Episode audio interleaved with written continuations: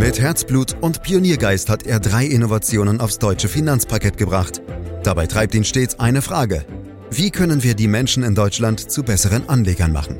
Karl Matthäus Schmidt, Vorstandsvorsitzender der Querin Privatbank und Gründer der digitalen Geldanlage Querion.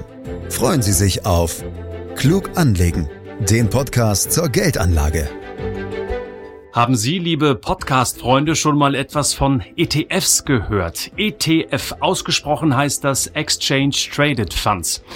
Man kann auch auf gut Deutsch passive Fonds oder börsengehandelte Fonds dazu sagen. ETFs haben in den vergangenen Jahren einen wahren Siegeszug hinter sich. Manch einem wird angesichts der ständig steigenden Verkaufszahlen jedoch etwas mulmig.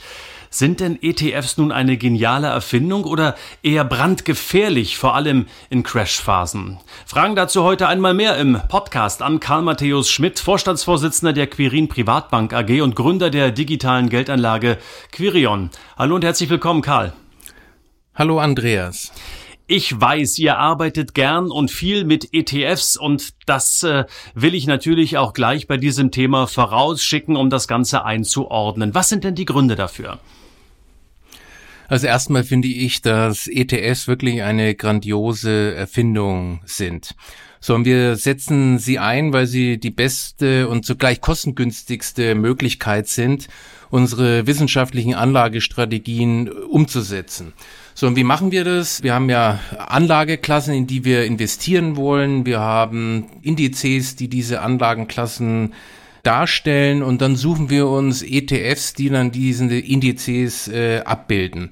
So, und das ist einfach wahnsinnig kostengünstig und effizient und viel attraktiver wie aktive Fonds, die im Übrigen oftmals auch nur Index-Schmuser sind. Das heißt, 95 Prozent dieser aktiven Fonds lehnen sich an einen Index an, betreiben eigentlich gar kein echtes Management, haben hohe Kosten und sind am Ende eben nicht so günstig wie ein ETF. Und äh, deswegen unsere Wahl fällt ganz klar auf ETFs. Ich lerne immer wieder dazu mit dir. Indexschmuser, was für ein schönes Wort. Habe ich noch nie gehört, nehme ich sofort auf, auch in meine, in, in mein Archiv. Ähm, Karl, wir müssen das Ganze jetzt allerdings äh, wirklich einzeln aufdröseln, um es mal so zu formulieren, weil es viele Facetten hat, das Thema ETF. Punkt eins, sag mir, warum ist ein ETF so günstig?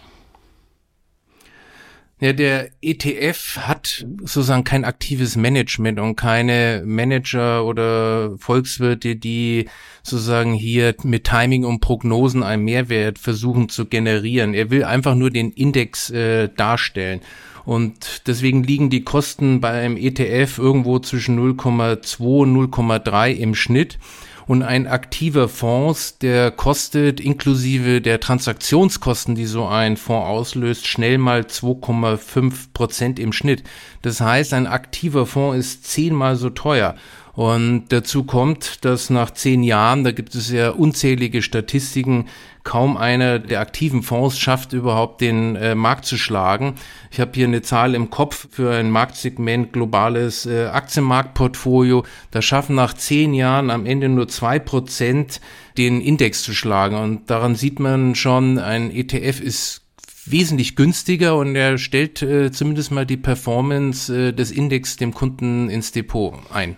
Es gibt ja nun unglaublich viele Indizes weltweit. Die großen, die kennen wir natürlich, zumindest die, die sich auch ein bisschen mit Börse beschäftigen. Also in Deutschland den DAX beispielsweise, in Europa den Euro-Stocks oder auch den Stocks. In Amerika ist es der Dow Jones oder der S&P 500. Man kann also mit den ETFs in eine wirklich riesige Auswahl investieren. Aber die ist so riesig, Karl, dass sich äh, der ein oder andere vielleicht gar nicht so richtig zurechtfindet. Also wie findet ihr jetzt die passenden Produkte für eure Kunden? Also zunächst wird bestimmt, welche Märkte überhaupt sinnvoll für eine Vermögensanlage sind. Und hier spielen natürlich gerade bei uns auch äh, Erkenntnisse aus der Kapitalmarktforschung eine große Rolle. So, und da muss man diese Märkte identifizieren, dann wählt man Indizes aus, die diesen Markt am besten repräsentieren. Und dabei spielen natürlich historische Renditen und Risiken eine Rolle, aber auch, äh, und das ist ganz wichtig, die Zusammensetzung des Indizes.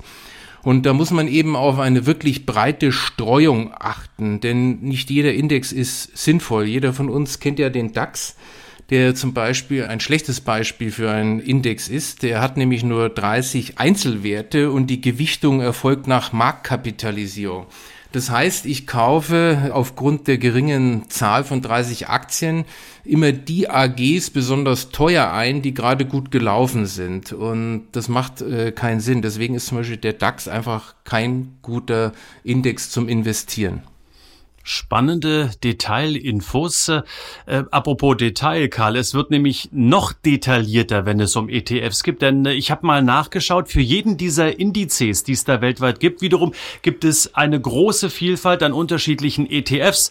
Äh, da ist das Angebot wirklich riesig. Aber was ist denn jetzt nun der beste Fonds für mich beispielsweise für ein Stocks ETF oder DAX ETF? Welche Kriterien sind da wichtig?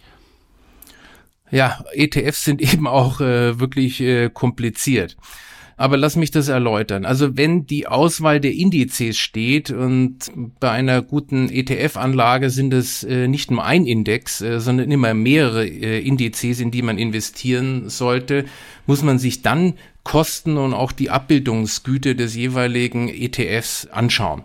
Wenn wir mal zu den Kosten gehen, also da muss man die Gesamtkostenquote anschauen, die sogenannte TER, auf die sich viele Anleger konzentrieren. Aber die machen ungefähr nur die Hälfte der Kosten aus.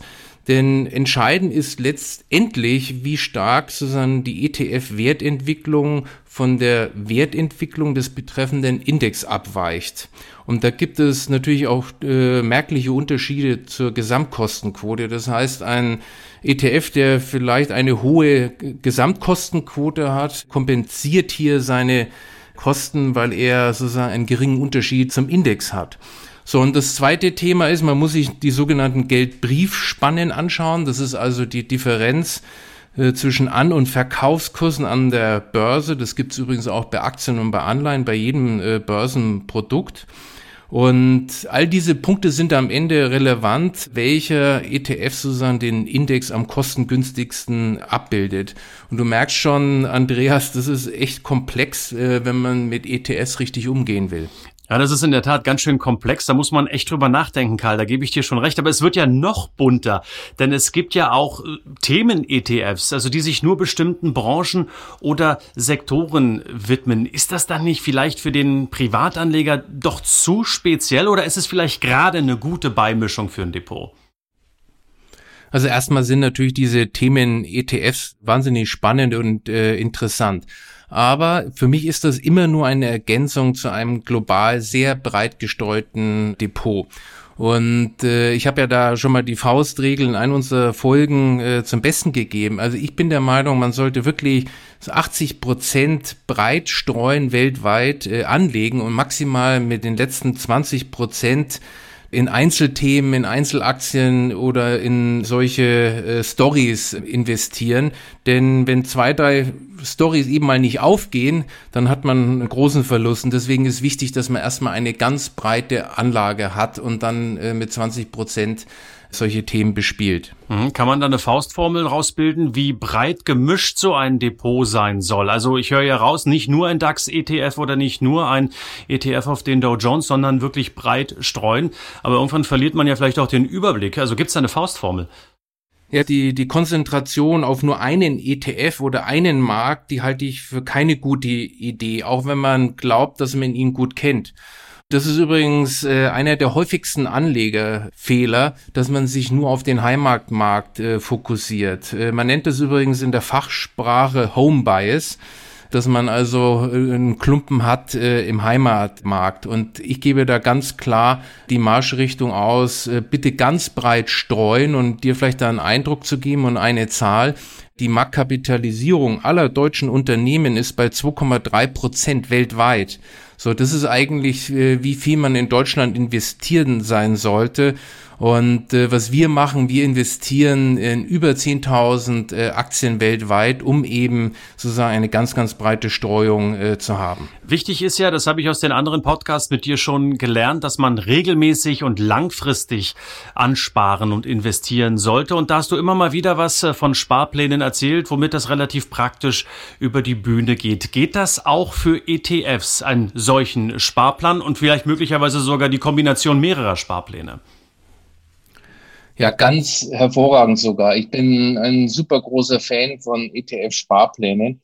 Denn die Kostenkomponente spielt natürlich langfristig eine, eine riesengroße Rolle. Also wenn man da 20 Jahre investiert, hat man schnell 30 Prozent mehr Rendite, mehr Vermögen, wenn man sozusagen äh, kostengünstige Produkte verwendet. Und das bieten natürlich die Sparpläne. So, und dazu kommt, das hatte ich ja auch schon mal erwähnt, sozusagen dieser berühmte Cost-Averaging-Effekt.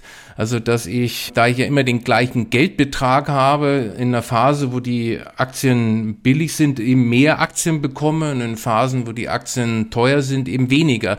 Und dadurch bildet sich über einen, diesen lange Zeithorizont immer ein hervorragender Durchschnittswert heraus, so dass ich am Ende sogar antizyklisch äh, investiere. Und deswegen ein Sparplan ist wirklich äh, ein hervorragendes Element, um Vermögen zum Beispiel fürs Alter aufzubauen. Aber jetzt schon so beim Plaudern bist, Karl, dann äh, lass mich doch nachfragen, wie du das privat machst. Also haben beispielsweise deine Kinder ETF-Sparpläne?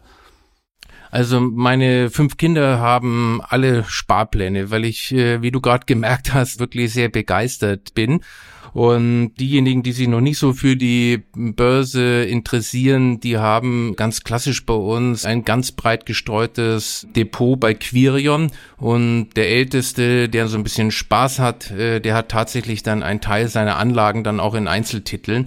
Aber ganz wichtig auch hier sozusagen das, was wirklich für Ausbildung vorgesehen ist, das ist breit gestreut. Mhm. Spannend, spannend. Da gibt's dann einen Karl Matthäus 2.0 wahrscheinlich bald, äh, wenn er erfolgreich bei der Geldanlage auch in den Einzelaktien ist. Das klingt äh, ganz, ganz spannend, Karl. Aber ich, ich muss, und dafür bin ich ja auch da und, und, und auch hier dein, dein Counterpart, ich muss und will dich ein bisschen bremsen, denn du kommst ja aus dem Schwärmen gar nicht mehr raus. Also es muss doch auch da, wo Chancen sind, Schwächen oder auch Risiken geben. Wo siehst du die von ETFs?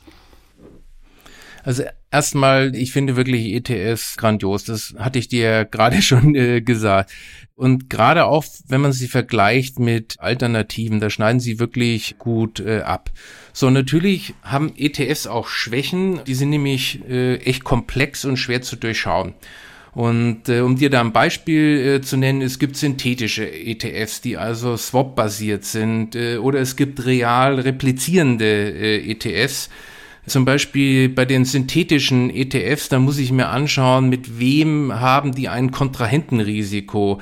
Das dürfen die zwar maximal nur mit einem bis zu zehn Prozent haben, aber das sind schon wieder andere Risiken, die dort stattfinden.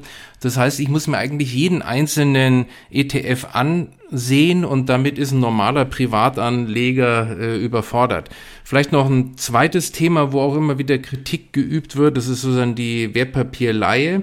Da muss man allerdings sagen, das ist tatsächlich so, dass es auch aktive Fonds machen. Also da gibt es keine Nachteile äh, bei ETFs. Und deswegen, um vielleicht meine Aussage auf den Punkt zu bringen, wenn ich kein eigenes Research habe, um die ETFs wirklich zu analysieren, dann ist es eher einfacher, voll replizierende ETFs zu nehmen. Der Nachteil ist, dass die natürlich teurer sind oder man vertraut wirklich einem Fachmann, der in der Lage ist, sozusagen diese ganzen ETFs zu analysieren und durchzusehen und dann die Risiken auch äh, einschätzen kann. Also ich muss ganz ehrlich sagen, ich, ich habe wirklich gedacht, das sei alles ganz einfach, aber das waren jetzt viele, viele Fremdworte, die du da benutzt hast. Deshalb muss ich und will ich nochmal nachfragen ich kenne mich damit quasi nicht aus. Dafür seid ihr aber ja auch da. Ihr sucht die ja raus und ihr, ihr schafft das schon, die so zu kombinieren und die rauszusuchen, dass es dann einfach passt. Oder muss ich da als Kunde wirklich mich da so tief einarbeiten? Weil full replizierend oder synthetisch, das sind ja doch Dinge, die habe ich ehrlich gesagt nicht mit dem ETF verbunden.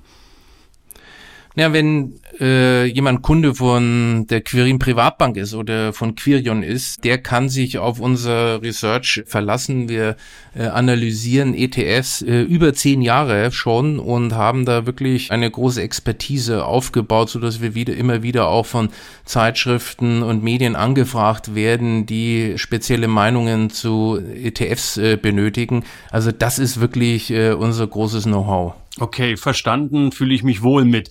Ähm, jetzt muss ich es aber nochmal konkret machen, denn wir haben ja gerade den Corona-Crash gesehen, Karl. Äh, alles ist äh, gefallen letztlich ne, in den vergangenen Wochen und äh, Monaten. Wie haben sich denn die ETFs jetzt in diesem Corona-Crash geschlagen? Die müssen doch, weil sie ja den Index abbilden, auch wie ein Stein gefallen sein. Ja, du sagst es, äh, weil sie den Index abbilden bilden, äh, sind sie natürlich wie, wie ein Stein gefallen und äh, das erwartet man auch, das äh, will man ja auch, wenn man sozusagen einen ETF kauft, dass er sich analog äh, des Index äh, sich bewegt. Aber das Schöne ist, dass natürlich der ETF äh, sich auch eins zu eins erholt hat, wie jetzt die Märkte nach oben gegangen sind. Und das kann man sich beim aktiven Fonds eben leider nicht so sicher sein. So, und von der Seite her, ich finde, die ETFs haben in der Corona-Krise sich wirklich als funktionstüchtig gezeigt und es gab auch keine bedenklichen äh, Entwicklungen. Sie waren übrigens teilweise die ETFs liquider als die enthaltenen Einzelaktien, die in den ETFs dann drinnen sind. Also es kommt natürlich immer darauf an, dass man sie schnell kaufen oder verkaufen kann. Das hat offensichtlich geklappt. Also dein Fazit, äh, haben ETFs jetzt äh, in diesem Crash die Feuertaufe bestanden, Karl? Das finde ich schon. Sie haben aus ganz klar diese Feuertaufe bestanden, übrigens auch schon während der Krise 2008. Sie waren liquide, sie sind äh, handelbar und übrigens ist es viel wichtiger, dass jetzt auch äh, ein Anleger oder die Anleger die Feuertaufe äh, bestehen und eben nicht panikhaft in diesen Märkten reagieren und sich zu Verkäufen hinreißen lassen, sondern äh, investiert bleiben. Also unbedingt äh, sich ETFs anschauen. Exchange Traded Funds klingt erstmal englisch, ist es auch, aber am Ende des Tages geht es darum, Märkte einfach im Depot abbilden zu können, sie auch gut mixen zu können und somit dann auch kostengünstig von Börsenerfolgen profitieren zu können. Ich sage danke Karl Matthäus Schmidt, Vorstandsvorsitzender der Quirin Privatbank AG und Gründer der digitalen Geldanlage Quirion äh, für diese äh, dezidierten Aussagen. Ich freue mich schon aufs äh, nächste Mal. Das wird dann immer wieder der Freitag sein, meine Damen, meine Herren. Am besten abonnieren Sie unseren Podcast direkt, um keine Folge zu verpassen. Und wenn Ihnen diese Folge gefallen hat, bewerten Sie uns und empfehlen Sie uns gern weiter, wo auch immer Sie können und wollen. Mehr Infos finden Sie übrigens auch auf www.quirinprivatbank.de slash podcast. Ich sage herzlichen Dank fürs Hören und bleiben Sie uns gewogen. Vielen Dank. Das war Klug anlegen. Der Podcast zur Geldanlage der Quirin Privatbank mit dem Vorstandsvorsitzenden Karl Matthäus Schmidt.